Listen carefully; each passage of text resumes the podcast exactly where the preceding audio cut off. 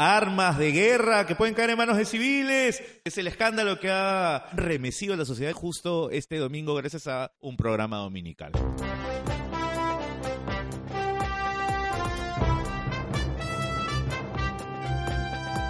Radio Pura.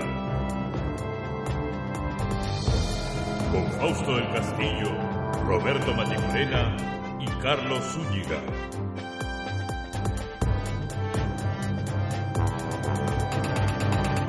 Bienvenidos al segundo episodio de Radio URA, el podcast de la Asociación de Usuarios y Responsables de Armas del Perú.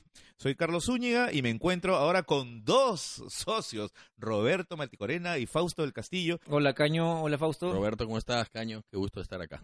¿Por dónde empezamos a deshojar esta margarita? Yo creo que empecemos por el principio. Como decía mi viejo, vamos a empezar por el principio o antes. Y el antes es una arremetida que intentó el Ministerio del Interior, que se tocó el programa pasado, con el San Benito de querer reestructurar su CAMEC, mandaron una resolución ministerial que les fue bastante mal, tratando de parar las licencias de armas por seis meses por una reestructuración que ellos pensaban hacer, que es un tema interno, y querían dejar de entregar licencias por seis meses. O sea, renovación de licencias nuevas de casa, de deporte, de colección, de vigilancia privada, etcétera, etcétera, etcétera. Le salió tan mal lo hicieron tan mal el departamento legal del ministro Morán que tuvieron a la semana siguiente sacar una nueva resolución ministerial donde anulaban el artículo segundo donde paraban la emisión de licencias de su CAME. Lo increíble del caso es que esos funcionarios sigan trabajando ahí porque tremenda metida de pata en cualquier institución privada pues no hubieran durado absolutamente nada. Pero como es el Estado, como es Morán, entonces este, tenemos este, estos dislates. ¿no? Eso es justo lo que estábamos conversando la semana pasada en el primer episodio de este podcast, pero ahora parece que corriendo dentro de esta misma intencionalidad nos topamos con un segundo escándalo, ¿no es cierto? ¿Ya cuál ha sido ese? Desde el sábado estábamos un poco inquietos los usuarios porque comenzamos a llamarnos, sale un adelanto, justo lo conversamos con Roberto y contigo también y varios amigos de la asociación y de otras asociaciones, porque que hayan varias asociaciones no quiere decir pues que nos vamos a pelear entre nosotros. No es una competencia, es, ¿no? Es todo lo contrario. Múltiple ¿no? Representación. Exacto, y hay muchas opiniones y, mientras más diverso sea, mejor. Así que nos llamamos todos porque vimos un adelanto de un reportaje de Cuarto Poder donde hablaba que los civiles teníamos acceso a armas de guerra. Pero me di cuenta que no, que no era cierto y que seguimos con las mismas armas de civiles de siempre, ¿no? Entonces esperamos pacientemente el reportaje del día domingo y efectivamente un alto oficial de una unidad élite de la policía, que son los SWAT, es un mayor SWAT, un operativo SWAT de, una unidad táctica de primer nivel que tenemos en el país, eso hay que reconocerlo, son muy buenos, que salía diciendo que los nosotros los civiles tenemos acceso a armas de guerra. Pero los AR-15 que usan las fuerzas policiales y militares son exactamente igual a las carabinas a las que nosotros tenemos acceso, según la actual ley vigente 30299 y probaba eh, poniendo un equipo en una mano y el otro en la otra mano y le preguntaba al reportero que de armas sabe tanto como yo como de física nuclear. Que distinga. Y claro y le decía mira son igualitas y este decía sí son de guerra yo muevo un selector y pum exploto Corea del Norte y el reportero obviamente que no sabe del tema le daba la razón pues, ¿no? yo hubiera hecho lo mismo en el caso de no saber del tema ¿no? o sea se ven iguales entonces obvio son iguales acá hay algo grave el oficial SWAT sabe perfectamente que eso no es cierto porque es un oficial entrenado que practica regularmente. Él sabe que lo que estaba diciendo no era exacto. Claro. Podemos entrar a detalles técnicos también, que lo vamos a conversar en un ratito más. Y, y, antes de entrar al detalle técnico, vayamos a cómo lo percibe la población. Y se preguntan, ¿cómo es que un policía que está dentro de una institución que se llama el Ministerio del Interior, que es el ente rector, se refiere a su CAME, que también es un órgano parte de su ministerio, indicando su CAME que es quien está haciendo esto y es responsable? O sea, el ministerio se vale de un oficial para endilgarle inconductas o, o, o falencias a una institución que es propia de ese organismo es rarísimo. Hay un detalle clave en lo que estás diciendo, ¿no? Que es que el ministerio se vale de la persona porque esto no es un loquito que ha dicho voy a hacer una nota, voy a llamar a Cuarto Poder a ver a que me hagan una nota. O sea, hay una directriz que están cumpliendo y si la directriz que hace que este pata cumpla y aparezca en la tele termina con un golpe al supervisor, al organismo supervisor, entonces eh, la directriz era esa, es golpear al supervisor. La pregunta es ¿por qué, por qué, por qué estamos en ese duelo? O sea, está claro que eh, está clara la intencionalidad. Al, que al, al, al, al, actual ministerio le es incómodo la SUCAME. Acá hay un tema para cerrar ese, eh, eh, lo que estabas comentando, Caño y Roberto. Este oficial, en actividad, está dentro de instalaciones de la policía. del Estado y está con el uniforme de la policía. Es una posición institucional. y usa municiones de la policía. O sea, no es que a él se le ocurrió, no es un oficial, no es un ex oficial en retiro. Es una posición institucional. No es en calidad de especialista, que es como se le presenta. O sea, porque para que el señor salga es porque tiene permiso de su comando. Si no, no podría. Exactamente. No, si no le, harían inmediatamente un proceso disciplinario. Sabemos perfectamente que cuando tú le preguntas a alguien, oye, ¿te has enterado de esto? ¿Podrías aclarar? No, no tengo permiso para decirlo. Y de, de tú a tú. Más aún si es que va a salir en un programa que es el que tiene más audiencia, uno de los más que tiene más audiencia a nivel nacional. Entonces, a, mí, en lo personal, me parece muy subalterna esta intención de querer golpear a una institución, su CAMEC. De repente no es a la institución, a alguien le es incómodo el actual superintendente. ¿Qué intereses? A mí, la lógica me dice: el ministro autoriza a que oficiales especializados de la Policía Nacional salgan a declarar con toda la infraestructura y logística que es propiedad del ministerio. Lo, lo formal y lo protocolar no sería, ok, nosotros consideramos que se están haciendo mal las cosas en su CAMEC, me pronuncio en una conferencia eh, de prensa y decido en ese momento reorganizar y sacar al superintendente. Y, y- ¿Me entiendes? Eso sería lo correcto, si es, que, si es que existiera algo anómalo. Pero a mí más me parece que lo que hay es intención de copar políticamente o, o con, o con gente de su entorno una institución que en los últimos años se ha caracterizado por su carácter técnico. Discamec desapareció justamente porque era un ente politizado y muy manejado por eh, eh, personal castrense. Ahora, manejado por personal estrictamente técnico, entiéndase que puedan ser eh, oficiales en retiro, pero ya no tiene esa injerencia castrense como la tenía hace 20 años. Sucame ya dejó de ser una entidad desarmista, es una entidad técnica. Y los funcionarios, los abogados que tienen ahí, cuando no han conocido de temas, han hablado con la sociedad civil y valgan las ve- verdades en la sociedad civil. Hay mucha gente que conoce y se especializa en temas de armas, porque es una afición. Y lo que se convierte en una afición, terminas pues adorándolo. ¿no? Hay muchos especialistas civiles que viajan, siempre están estudiando, tienen equipos, entrenan, se capacitan. O sea, el civil que le gustan las armas sabe mucho, mucho más que el 90% de los policías y militares sobre armas de fuego de puño que manejamos nosotros los civiles. el otro lado de la moneda, que es el de los no usuarios a los que te referías tú, sino precisamente la sociedad civil. ¿Cómo esto afecta a la relación entre los propietarios de armas y la sociedad civil? O entre el- la percepción de uso de armas en general y la sociedad civil, ¿no? Ese es un impacto que hay que medir y que hay que conversar también, es importante. A mí me queda muy claro que este reportaje ha sido un psicosocial dirigido claramente a noiquear al ciudadano común, el que no conoce nada de armas, de reglamentación, de normas de seguridad. A ese ha ido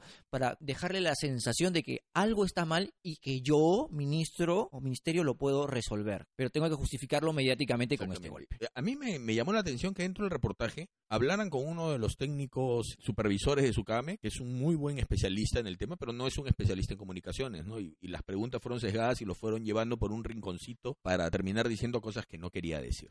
Segundo, no hablaron con ningún abogado sobre la ley 30299 que nos permite a los civiles portar este tipo de equipos para deporte o caza que son tan cuestionados. Tercero, hubieran llamado al superintendente. Esa falta de contraste me ha parecido realmente sorprendente. Se supone que de entre los programas serios, precisamente es Cuarto Poder el que se jacta de ser lo más.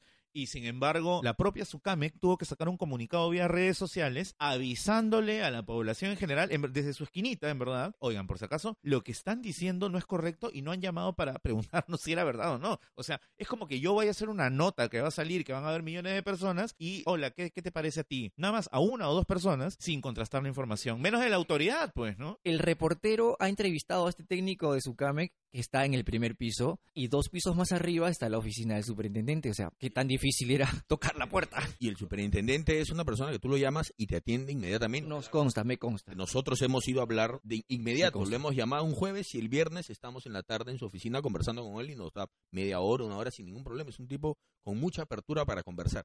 El cuarto punto que estaba dejando de lado es que el reportero en Cuarto Poder mete una cámara oculta a una tienda formal con permisos, con cámaras, con licencias Que podría haber entrado con la cámara en el hombro. por supuesto. Y ellos felices de la vida los hubieran hecho entrar para que salga su haga una mención, que era lo adecuado. Pero lo han hecho ver como si fuera un ilícito, como si se hubieran metido a las Malvinas a buscar granadas. Y han entrado a una tienda formal. Con licencia de funcionamiento. Y es más, preguntan por las municiones y les dicen la nomenclatura técnica de los equipos. Tenemos una 223 REM, tenemos una 308 Wing. O sea, no le están, ni siquiera les han ofrecido una 556 o una 762. No ha habido ese ilícito, o sea, se han portado correctamente los vendedores de una tienda formal.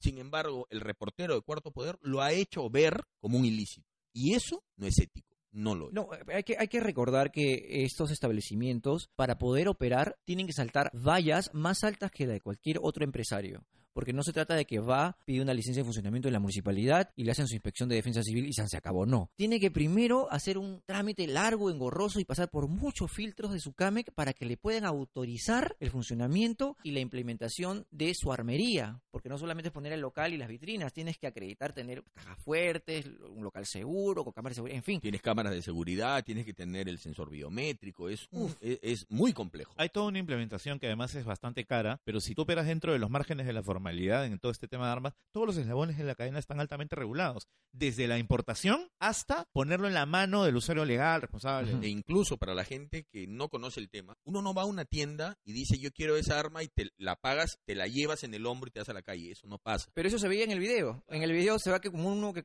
va a comprar un chocolate y se lo dan, ya llévatelo. Están aprovechando para desinformar la percepción que tiene la gente porque creen que aquí pasa exactamente de la misma manera que en algunos estados de Estados Unidos, ¿no? Que debido a la presión de ahí hay unos grupos de interés bastante fuertes, lo que ocurre es que en muchos estados sí se puede vender en Walmart, lo encuentras a las armas de juguete al costado de las armas de verdad, qué escándalo. Sí, pues, pero aquí no es la misma figura. Nosotros contamos con una legislación que es bastante más prolija. Pero también es estricta. Claro, a eso me refiero, que está muy bien hecha y que más bien establece mecanismos de control que no existen en otros lados. Y aún así han querido vender la idea de que estamos en una suerte de lejano oeste donde cualquiera pudiera comprar a la bodega un revólver, ¿no? Estos equipos, para que la gente sepa, no cuestan 30 soles. Una carabina de ese tipo tiene un promedio de 5 o 6 mil soles. En Estados Unidos cuestan 400 dólares. Entonces, aquí nadie compra un equipo de 6 mil Porque es dólares. para uso deportivo. O sea, lo que la gente debe entender que es para uso de casa deportiva. No es para defensa personal. Claro, ahora, también hay otro miedo de la gente donde dice, ah, bueno, lo compra así, pues, pero le- luego le cambia dos piecitas y ya está convertida en un arma que puede disparar ráfagas y dejar a la gente como queso gruyer. Porque esa es otra idea que se está Claro, vendiendo. Es el tema técnico que quería conversar. Es verdad que la R15, que se llama R15 por una empresa que, que hizo la patente, que lo fabricó, que se llama Arma Light. Entonces, Las primeras dos letras AR de Arma Light sale la nomenclatura de la R15, que lo primero que sacaron fue una, una, un equipo recamarado en 5.56, que sí es un calibre netamente militar. Pero después Al cual, dicho sea de paso, no podemos acceder. no podemos acceder de ninguna manera. Los únicos que tienen 5.56 son las fuerzas militares y policiales. No lo encuentras en ningún sitio. O sea, si alguien ha metido una 5.56 en su carabina es porque un policía se lo ha vendido. O un militar. No hay otra manera. es. Es exactamente igual como cuando te extorsionan con una granada. Tú no vas y compras una granada en una armería. Se la dio un policía o un militar.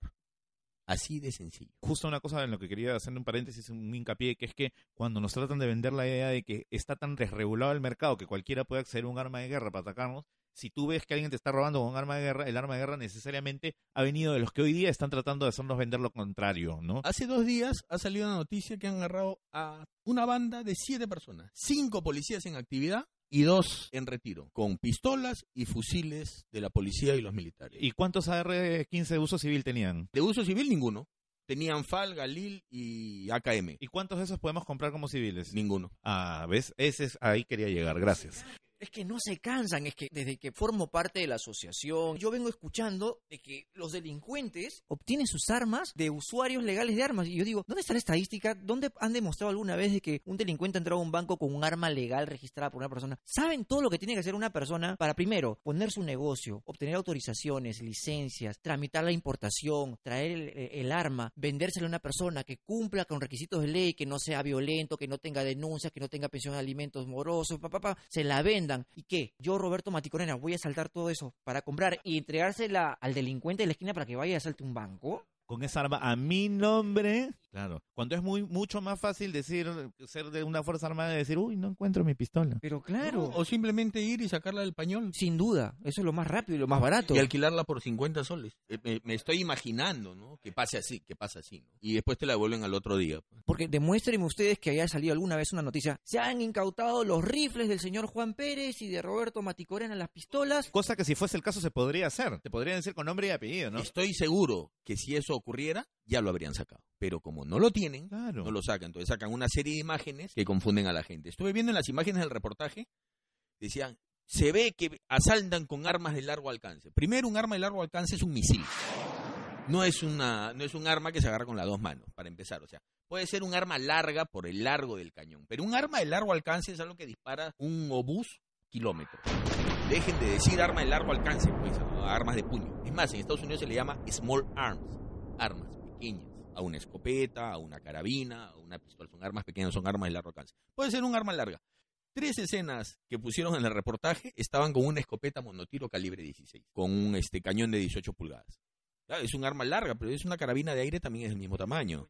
Para quien no sabe, dice, ah, su tremenda arma, cartel el Es grande, es de guerra. No, es para cazar palomas. Es lo que encuentra en su archivo el periodista, que como ya sabemos no, no conoce de armas. Y, y se usa mucho ese tipo de armas, por ejemplo, en provincia para caza de subsistencia, pues son monotiro. Disparan una vez, las recargas, le sacas el, el cartuchito, se lo pones y ¡plac! vuelves a disparar. Lo hacen. Pero pues como la prensa dice que esas son armas de largo alcance y destrucción masiva, Y, y- y esas armas las han sacado de esa tienda donde el señor entró con su, con su cámara escondida, ¿no?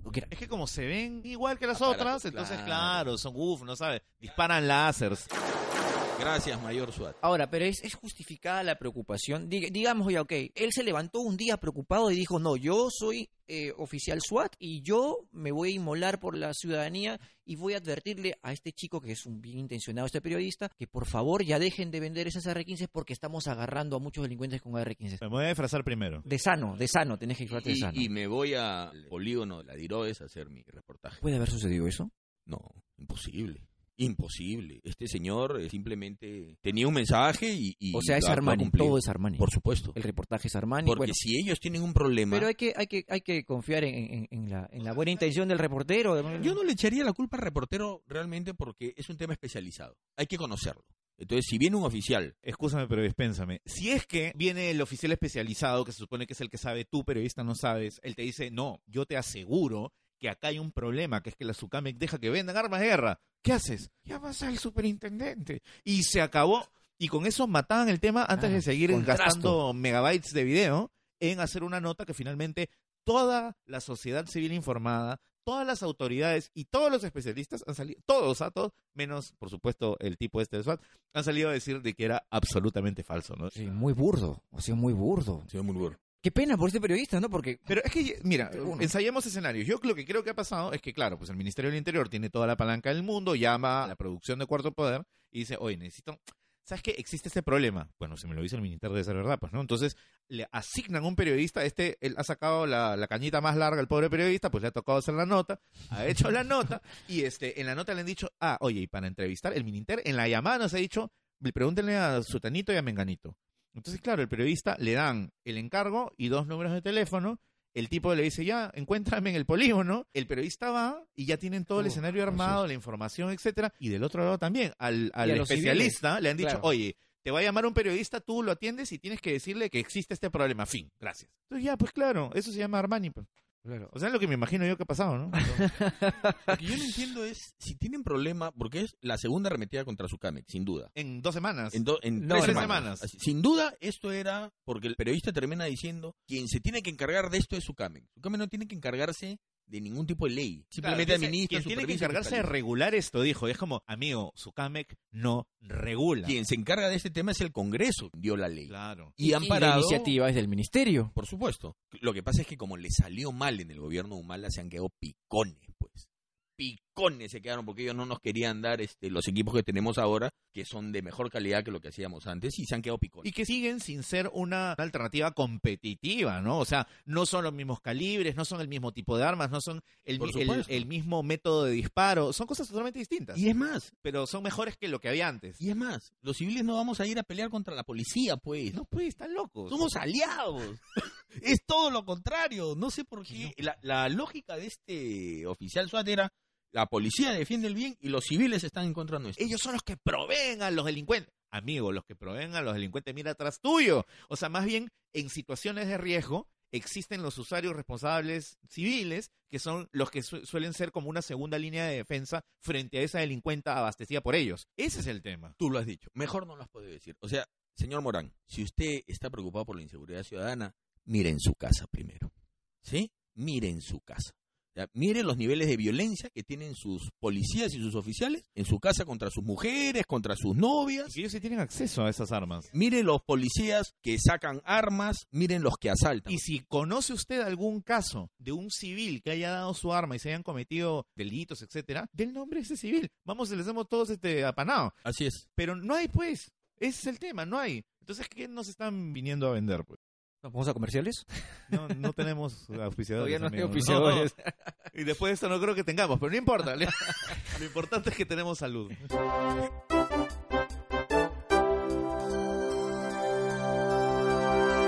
A ver, yo no creo que sea tema de instituciones, porque históricamente el ministerio siempre ha ido de la mano de su hijo, Sukamek.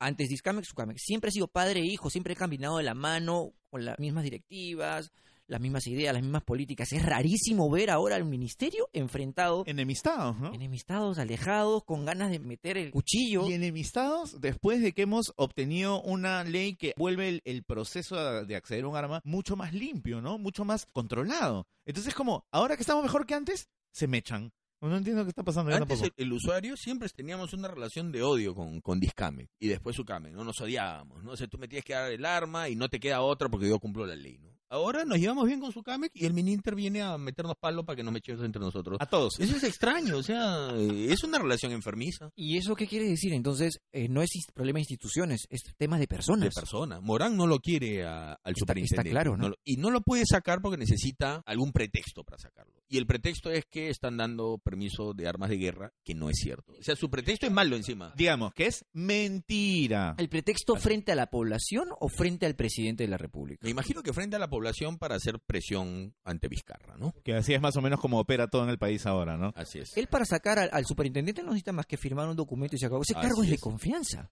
Tiene que tener una motivación. Como hay un costo político, tiene que estar justificado en una tercera parte. ¿Cuál es esta tercera parte frente a Vizcarra? Es decir, mira, la población está con miedo de que el superintendente ha dejado. Entonces, ah, es cierto o no, no importa. El asunto es que se está generando calor contra el superintendente. Vamos a sacar ese fusible y reemplazarlo. Evidente, ¿no? Esa es, la, lo- o sea, eso es una, una operación política básica, ¿no? Sí, sin duda. Necesita Claro. un pretexto para sacarlo. pues, y, y- y no quiere hacerlo. Sea cierto o no. Así es. que pegue nomás. Ahora, digamos que estamos acá sentados en una mesa de especialistas y decimos, ¿cómo hacemos para resolver este impasse? ¿Qué cosa tiene que cambiar? Eh, lo primero que tiene que hacer este Morán es sacar a la gente que lo rodea, porque ya nos dimos cuenta porque está rodeado de funcionarios que son problemáticos, ¿no? Tenemos claro por algunos artículos de usuarios de armas, exministros también del interior de la cartera, donde identifican claramente a la jefe del gabinete asesor del ministro Morán, y ya esta señora tiene antecedentes en el Ministerio de Defensa de haber hecho lo mismo, por eso la sacaron. Y ahora ha venido acá con su gente a querer boicotear el buen trabajo que está haciendo su cambio. Entonces, ministro Morán, dos veces, ya pues, Guerra avisada. ya pues, abra los ojos, ¿no? Nosotros no somos sus enemigos, ustedes ya tienen bastantes problemas con la oposición política. ¿Para qué se abre más frente, ministro? No tiene ningún sentido. Así de sencillo, se lo digo bien claro. Pronunciamiento final, rotundo, categórico. Pero es que la verdad que uno está metido en lo suyo, trabajando, este, contento de que luego de, la de un par de años de trabajo entre el ministerio y especialistas Cuatro salga una años. buena ley. Cuatro años. Cuatro ¿no? años fueron, ¿no? Cuatro años. y de la nada sucedan estas cosas. En fin, nosotros, el mejor de los augurios para la SUCAMEC, ya se vienen semanas y meses en los que ellos van a tener que demostrar la capacidad instalada que tienen para atender la renovación de todas aquellas licencias. La primera bajo el nuevo reglamento, ¿no es Ya cierto? empezó. En agosto empezó. Y en agosto, justo empezando, vino el primer ataque. ¿Qué era lo que conversábamos la vez pasada? Primero tienes que probar el carro para saber si está bien o no está bien. Tú no compras un carro y le haces mantenimiento, pues lo mismo es lo que está pasando ahora. Y no hay cómo justificar esa reorganización tampoco. Y se basaban en un informe técnico en 2013. Porque no tenía nada que ver con lo que estaba ocurriendo. Claro, el, el- el carro es nuevo, señor. ¿Cómo usted le va a hacer mantenimiento? El auto es nuevo. No, pero yo tengo un informe del carro anterior, señor, y estaba mal. De hace dos carros. De hace dos carros. De hace dos carros y no funcionaba. y de dos talleres porque han habido dos leyes a partir de ese informe en 2013. Dos, Dos leyes. leyes. Dos leyes. Ya la que vino con Humala y después la que sacamos. Y de ahí la que se arregló, claro. Y de ahí quieren meter ese informe que no tiene nada que ver con lo de ahora, que no lo ha pedido nadie, e inventan un tema para reestructurar, en verdad para molestar. O sea, tú lo estás diciendo súper claro, pero el asunto es que para conocer de eso tienes que estar bastante empapado. No todo el mundo tendría por qué saber que ese informe analiza una realidad que ya no existe hace un montón de tiempo. Cuando funcionaba todo mal. Por eso es que vale la pena abrir espacios para decirlo y aquí estamos. Todo funciona bien, ministro. Deje su CAMEC tranquilo. Los usuarios estamos tranquilos. No pasa nada. El piso está parejo con los usuarios civiles de armas. Y si tiene alguna duda, ministro, los usuarios legales de armas no hay cómo acceder vía ese canal a armas de guerra. Digo porque si usted tiene la duda, así como el periodista de Cuarto Poder. En todo caso, dígale pues a sus subalternos que no vendan pues 556, ¿no? Ni granadas. Ni granadas, por favor, ministro. Pues. Y que dejen de pegarle a sus mujeres también. Pues. Y que no dejen armas en patrulleros tampoco. Tampoco. Pues ¿cómo va a dejar una AKM? Uy, uy, ese Hablando es un de tema armas. bien interesante.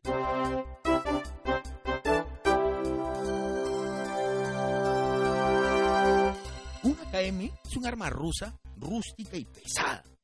Bien dura. es. Tú, tú la has probado, to- todos hemos... Que es- o sea, que, disparado. que está, parece que lo hubieran hecho con latón grueso con madera de nogal. Pues, así, Claro, y la han como- hecho así con la hoz y el martillo, la han agarrado y pum, pum, la han Claro. golpeado. Para rastrillarla, como se dice. Es igual que una dura. pistola, tiene una pestaña que tú tienes una técnica, que tienes que agarrarla y golpear. Una vez que entra, el seguro es también, a su madre, tiene, necesitas un martillo para quitar el seguro. Entonces, no entiendo cómo este adolescente ha podido desarrojar el arma, quitarle el seguro y dispararse.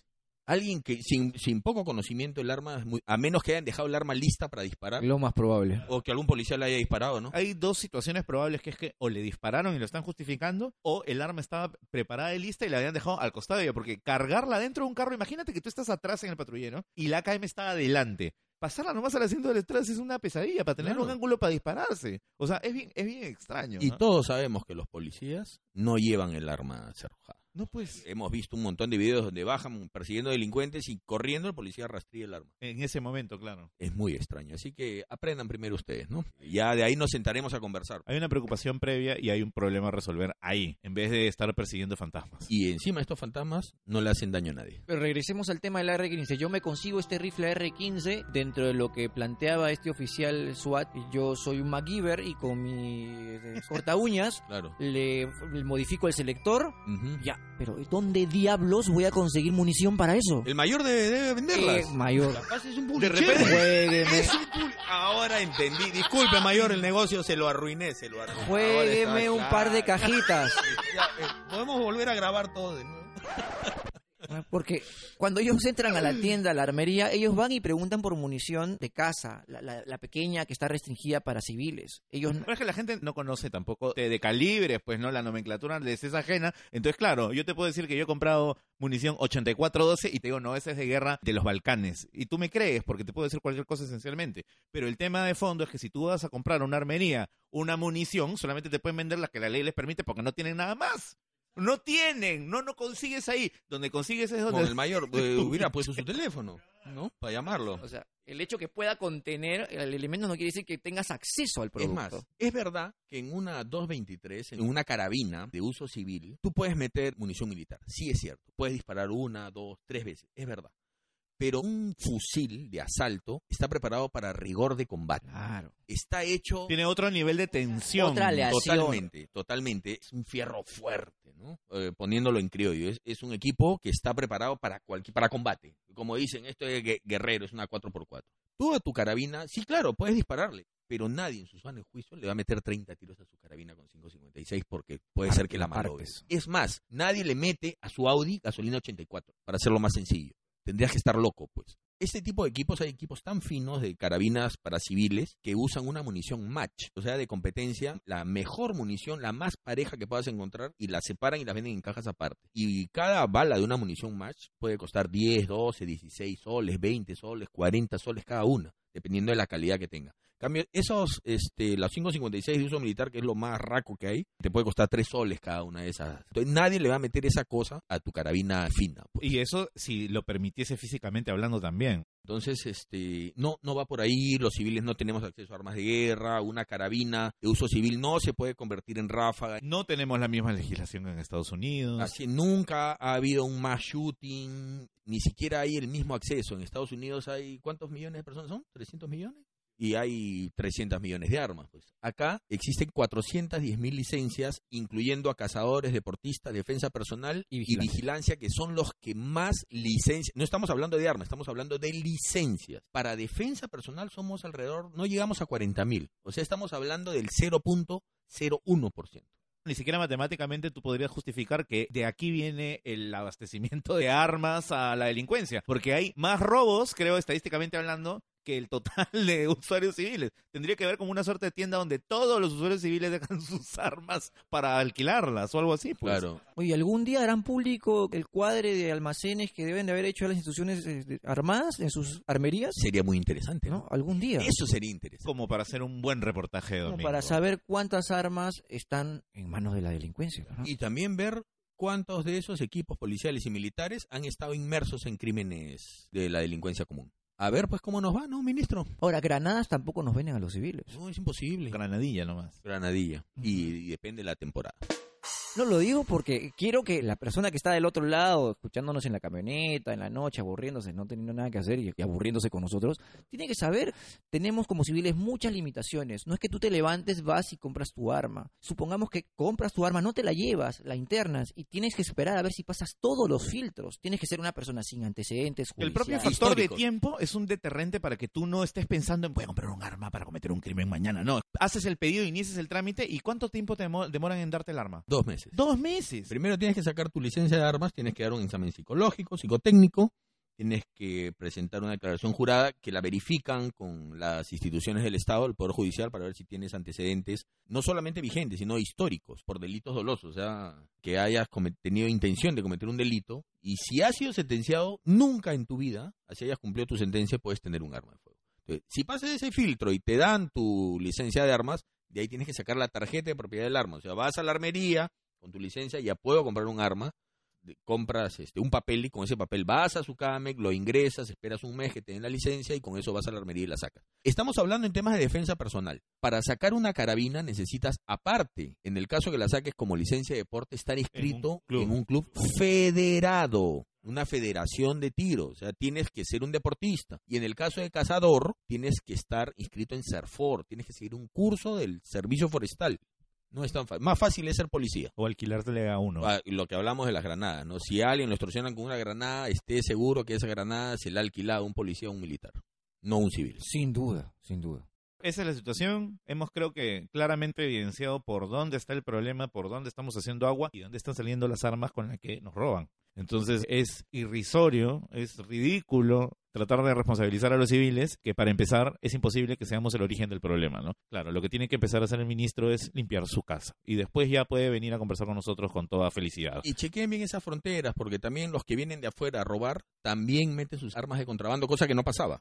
Antes acá no habían armas de contrabando. Era muy extraño. Ahora están entrando. Nosotros exportábamos. Así es, las sacábamos. ¿Qué pasa con las fronteras? Ahora no, ahora están entrando por esas fronteras que están llenas de huecos. Y el cuidado de las fronteras es competencia del Ministerio del Interior. Exactamente, señor Morar, ya sabe dónde enfocar su trabajo. Le vuelvo a decir, no sé cuántas veces lo he- no somos el problema ni somos sus enemigos. Está clarísimo. Lo que me molesta es estar repitiendo esto cada dos, tres años. Bueno, nos ha dado excusa para hacer un podcast, o sea que no te quejes. Y para tomar este café que está buenazo. Eso podemos hacer cherry. Este episodio ha llegado gracias al café de mi refri. bueno, hasta el próximo episodio, que esperamos sea pronto. Acá estoy haciendo una mirada de juicio a los asociados para poder seguir conversando de temas contextuales que tienen que ver con este asunto tan complicado, pero a la vez tan interesante que es el tema de la tenencia responsable de armas. Y ya podríamos empezar a tocar temas técnicos que a la gente le puede interesar para enseñarles un poquito, bueno, por radio y después quizá lo podamos hacer en forma visual, ¿no? Sobre la tenencia de armas. La cuenta de la asociación es en Twitter. Cura ORGP. Todo juntito. Y eh, en Facebook también estamos. Igualito. Pura ORGPE. Todo junto. Manden sus consultas, sus comentarios. y Piropos, lo que Nos quieran. vemos en el próximo programa. Soy Carlos Zúñiga Fausto del Castillo. Y Roberto Maticorena. y hasta la próxima. Pum, pum.